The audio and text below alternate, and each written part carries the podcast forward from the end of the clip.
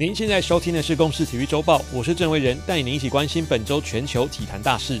左外野看台抛下橘色彩带，同一狮拿到这场比赛第二十七个出局数，抢下今年中华职棒总冠军，全队冲进场内庆祝。二零二零年台湾大赛，狮象两队一路激战到第七战，挟着二连胜气势的统一，一局上半就率先突破僵局。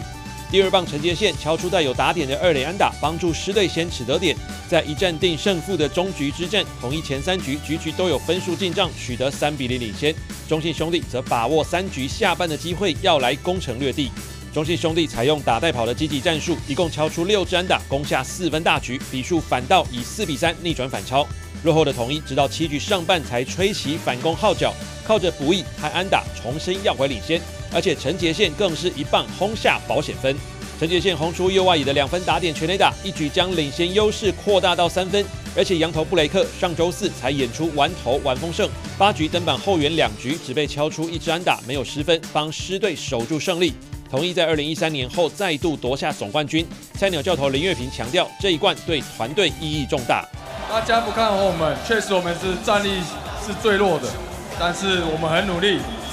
一步一脚印的去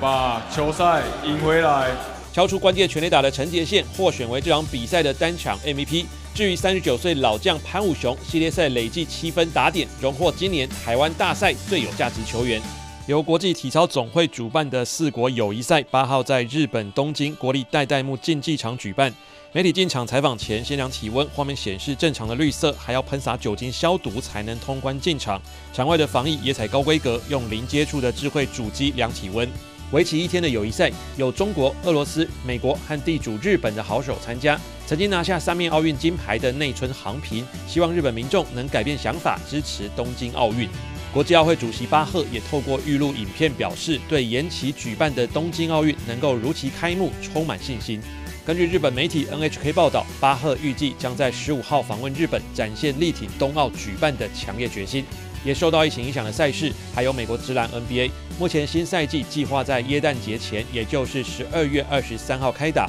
联盟同时希望可以开放球场的包厢，让观众进场看球，来增加一些收入，也让球员打球更有动力。至于 ATP 男子职业网球协会七号确认，当今球王 Nova Djokovic 已经提前登上二零二零年年终球王宝座，这是乔帅生涯第六次追平他的儿时偶像传奇球星 Pete Sampras 的纪录。目前 Djokovic 已经连续两百九十四周保持在世界第一，未来有机会突破由瑞士球星 Roger Federer 保持的连续三百一十周球王纪录。以上由公视新闻制作，谢谢您的收听。